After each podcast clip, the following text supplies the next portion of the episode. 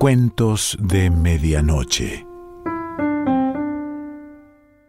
Hoy nos toca el principio de una novela. Voy a leerte Río de las Congojas, de Libertad de Mitrópulos. Bueno, si te engancha y te gusta, búscala y léela completa.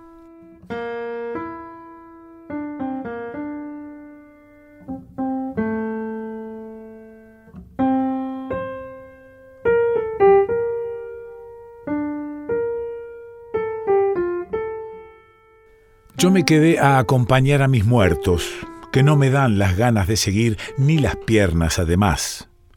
De tener menos años, un suponer, los hubiera secundado en tamaña locura.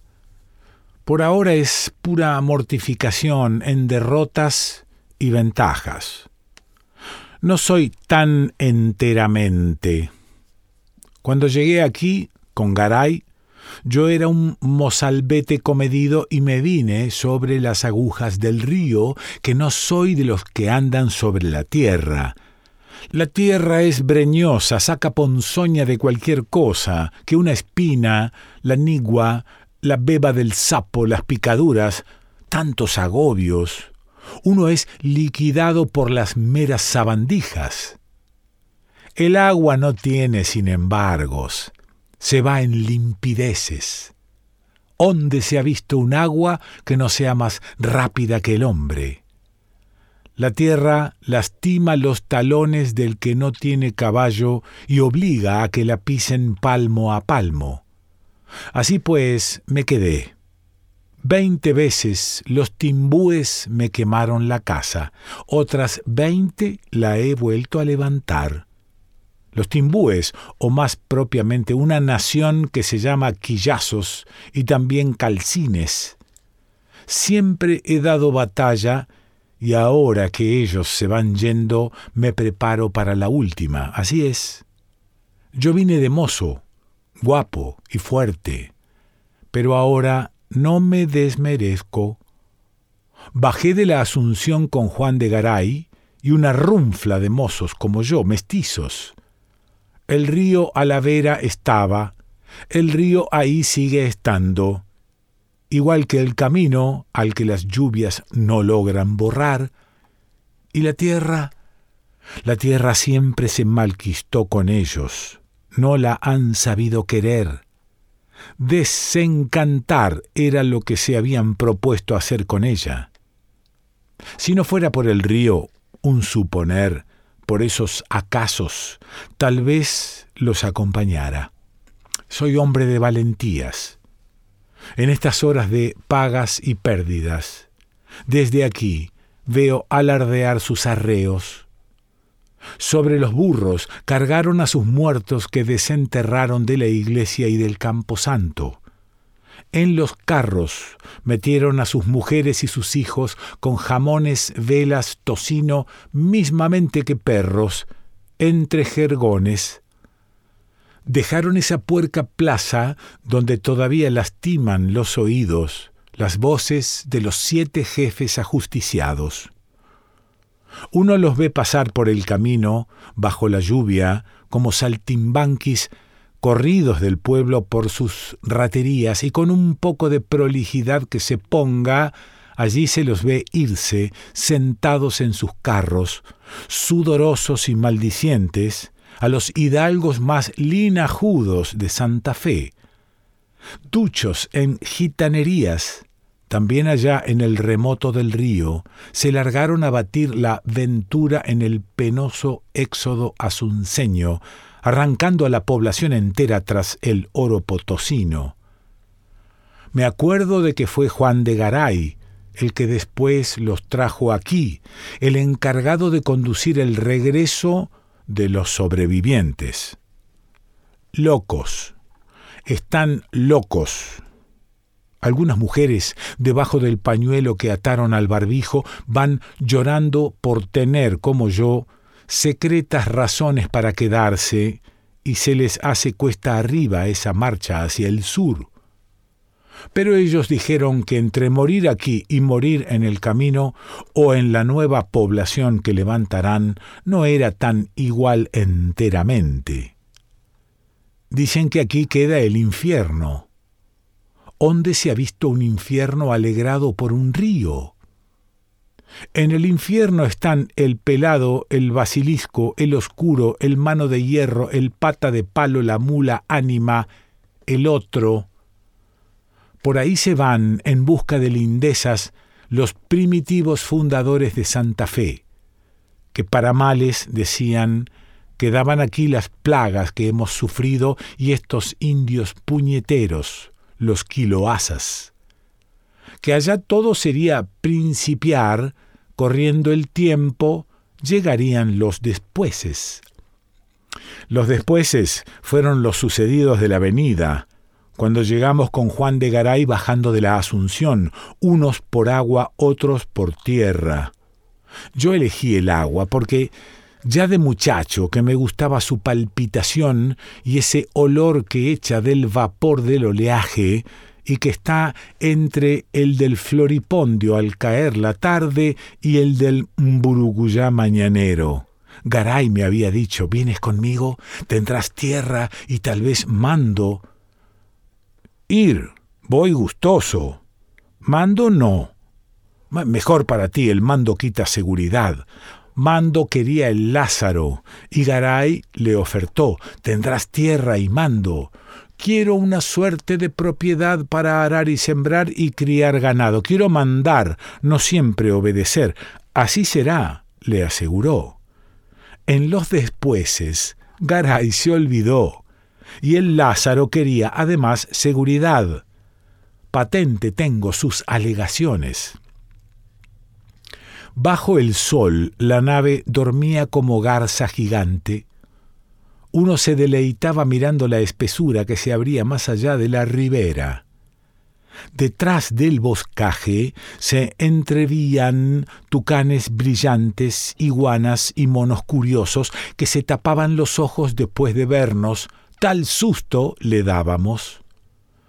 De todos los mozos humillados y entristecidos que seguíamos a Garay, el más dolido era Lázaro de Benialvo, el más fuerte, Pedro Gallego, el incansable Diego de Leiva, el de las chanzas, Dominguillo Romero, el amante, Pedro Villalta, el de la voz de trueno, Rodrigo Mosquera, y un servidor, Blas de Acuña, hombre de armas, músico y cuantimás pescador.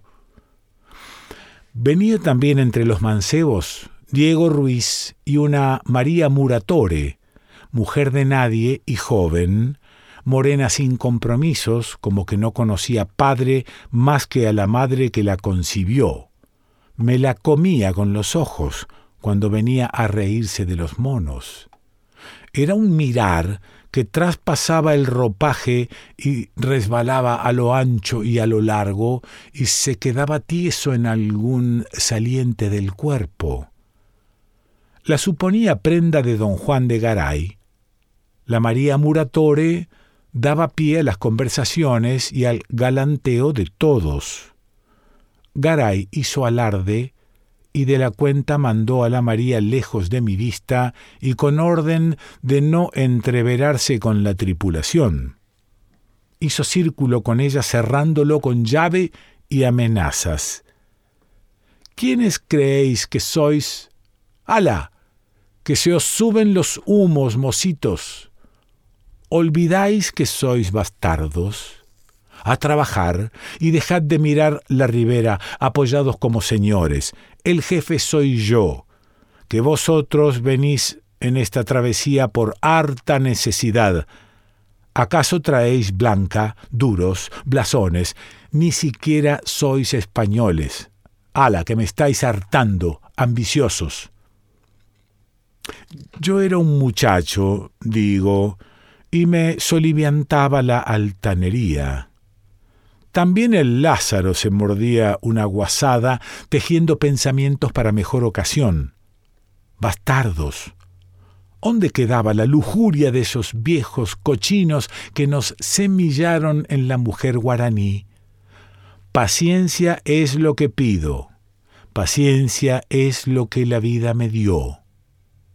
Los despuéses siguieron con aquello que pasó cuando la plaza se llenó de sangre. No de sangre india, sino de la nuestra. Aprendí a sosegar el ánimo, a guardar el rencor. Aprendí el sí señor y el mande su merced, desparramándolo de la boca entre sonrisas. En cambio, el Lázaro, ¿y qué queda ahora del Lázaro de Benialbo sino las meras cenizas? Aparición, rojeces, maldiciones y ayes, viudeces. Ahora que los empecinados del orgullo se van yendo, como un señor estoy sentado en la barranca viéndolos arrear sus pertenencias. ¿Dónde se ha visto, señores, sin lacayos que mandar? Ya no hay lacayos. Todos son señores. Y yo soy el señor de estas ruinas. Bueno, pues en derrotas se pasaron los años.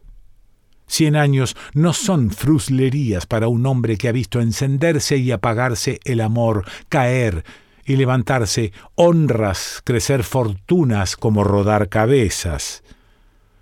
En esa plaza el diablo hacía su agosto desatando envidia, odio, mal de ojo, calumnias, venganzas, desprecio. Todo se iba en puros pecados pecados de desear y despreciar, de incitar y castigar, de no dar y el peor de todos, traicionar. Traicionar traicionó Cristóbal de Arévalo, el peor de los traidores. El Lázaro no tuvo tiempo de sospechar la falsedad de este aliado. Solamente en su agonía, en el pasaje de una puñalada a otra que el traidor le propinaba, habrá tenido el relámpago de la verdad. ¿Onde un figurón de estos, señor de mucho entrecejo, iba a cuajar con la causa de los mestizos? El pobre Lázaro no malició Aquí, después, lo descabezaron y descuartizaron a puro potro, junto con los otros bastardos que ambicionaban mando y extensión. Yo que también soy bastardo y estaba harto de obediencia y trabajo, ¿cómo no alcancé a contar con la confianza del Lázaro ni de los otros jefes levantiscos? Me dejaron reculado el día de la conspiración, y digo que los jefes conspirativos no me alcanzaron su confianza porque, en los peores momentos, cuando el Lázaro nos reunía, me asaltaba un pensamiento y era saber cómo podría ser que su ilustrísima y el adelantado, con todo el poder que tenían, se vendrían abajo en menos de lo que canta un gallo. Las cautelas pasaban por cobardías. En mis dudas de esos tíos no caen, oye Lázaro, ¿estás seguro de que apoyarán Córdoba y Santiago del Estero? Es un decir Lázaro, pero ¿dónde están esas cartas? El Lázaro dio un respingo, escupió para el costado y dijo con asco, El gallina que se largue. Soy hombre de valentías, pero no atropellado. Lo que yo quería era ver esas cartas que el Lázaro y los jefes aseguraban que habían mandado el gobernador de Santiago del Estero y el teniente gobernador de Córdoba dando apoyo al levantamiento. Pero nada, todo se iba en meros discursos y en cabalgaduras de confianza propia. El soñar los ensegueció. En cambio, ellos fueron más listos que nosotros. Corrió sangre, rodaron cabezas, escarmentaron fuerte. En cien años no he visto meneo semejante, y eso que aquí siempre hubo su cual más y su cual menos. ¿Y al final para qué? Ellos ahora terminaron yéndose por ese camino que antes en un mancomún defendían con nosotros de la indiada, teniéndola a raya en los asaltos y guasabaras. ¿Para qué lidiaron por la tierra? ahora la abandonan a las ratas y a las aguas. Rencorosos con la tierra ni sus muertos quisieron dejarle. Tanto muda el hombre de gusto y parecer que de la noche a la mañana se vuelve un lastimero de amarras, hecho de despedidas. Soy un ignorante. Firmar firmo con el dedo, leer son puras figuraciones, pero ¿no es la vida una cosa fiera de entender si se la vive en el nunca acabar de peligrar? En las derrotas late el desquite. Se van. Me quedo Así es. El río pasa con su pasar recio y su soñar suave. Válgame el cielo cuando pasa besando la barranca, recio como el hombre que nunca se embravece y más mente si reluce en el verdeo espumoso del camalotal. El camalote es su pensamiento florecido y flotante, y por donde empieza a enamorar, ¿Este es un río o una persona de lomo divino, o es una fuerza que se le ha escapado de las manos a tu pasi, Madre de Dios, o a Ilah, o a mis ojos que ya no pueden espejear la tanteza de su cuerpo sin cuerpo? Rolando en mi canoa muchas veces se me viene con el cielo y me inunda el corazón. Si uno se llega con el mate a su vera, comprueba que la vida se le ovilla y desovilla con el correr del agua, se desalma, queda puro huesos del pensamiento, sin carne ni habla, sin sueño en los ojos, y se siente irse en la corriente cuesta abajo, entre pescados y flores, arenas y cañas. Una vez ahí adentro, uno aprende a conocer la historia de sus abuelos comidos por los yacarés.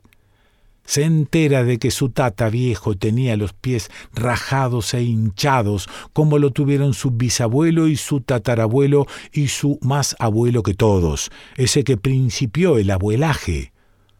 Uno sabe así que ellos estaban siempre en el agua buscando pescado hasta que el yacaré se los comía. Entonces, ¿no va a reconocer el espíritu de su principal vagando por las islas del gran río, ya sin cuidado de la porá del agua, persiguiendo al pacú cuando sube a comer frutos de varillas, y él va y lo ensarta con esas destrezas propias? Uno lo ve andar por el agua a su principal, barbirrosado, costillar seco, con ese encono en fijar el sábalo en los bañados verdeantes y emperrado en cazar nutrias y carpinchos, porque esa es la alegría que le enseñaron sus propios principales y que él me dejó, alegría que consiste en estar alegre también en la tristeza, alegría que ellos dejaron a mi madre, moza alegre, en lo que recuerdo, de cantar aún en la muerte ocurrida por celos de un varón de mucho entrecejo y grandes pasiones, que resultó ser mi padre. Cuando llegamos con Garay a esta costa de durezas y cardales, nadie pensó que cien años después, hundidos los sueños, se estaría de nuevo al empezar. Por eso se van yendo. Mucho tardaron en maliciar la travesura despreciando la galanura de la costa de enfrente. No viene que Garay ordenó bajar en esta que ahora piso, anegadiza, del lado de la tierra, entre un rimero de islas y el desmorono de la juncalería. Tras aquello que parecía un capricho, empezaron las desgarraduras.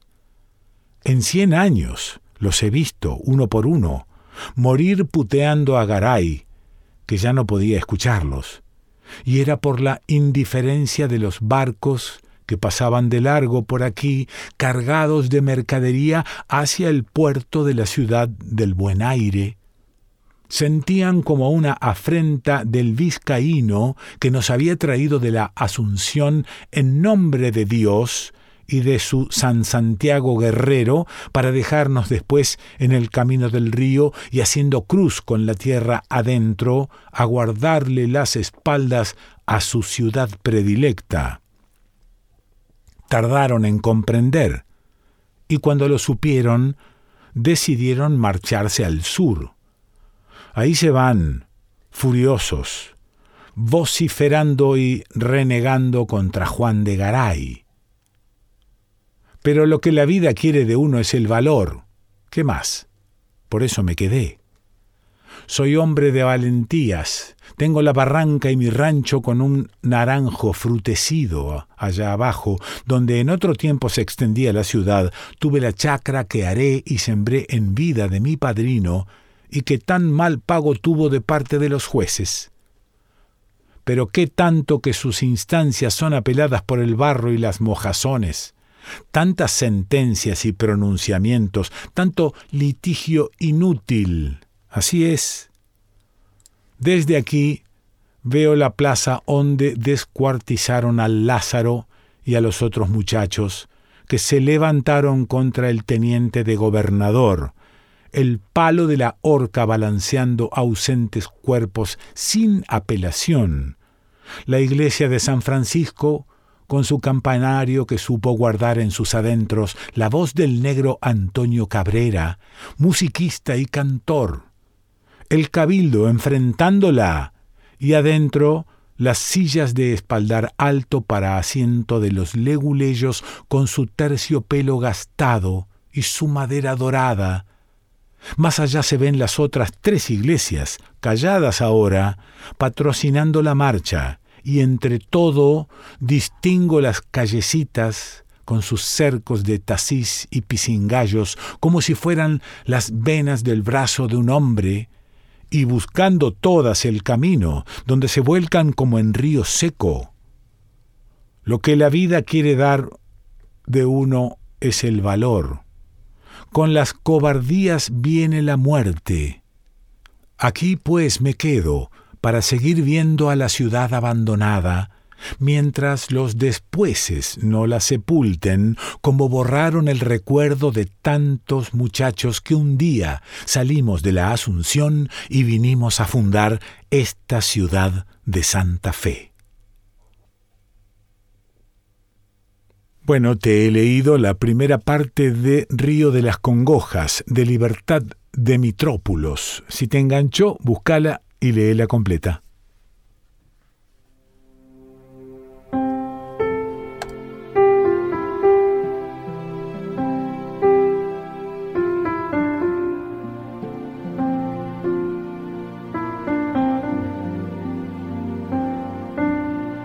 Cuentos de Medianoche.